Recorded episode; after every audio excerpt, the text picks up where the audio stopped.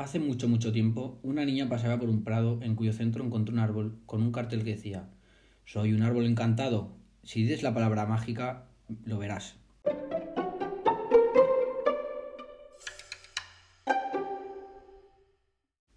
La niña trató de acertar el hechizo y probó con Abracadabra, supercalifragilístico espialidoso, tanta tachan. y muchas otras cosas, pero nada. Rendida, se tiró suplicante diciendo Por favor, arbolito. Y entonces se abrió una gran puerta en el árbol. Todo estaba oscuro menos un cartel que decía Sigue haciendo magia. Entonces la niña dijo Gracias, arbolito. y se encendió dentro del árbol una luz que alumbraba un camino hacia una gran montaña de juguetes y chocolate.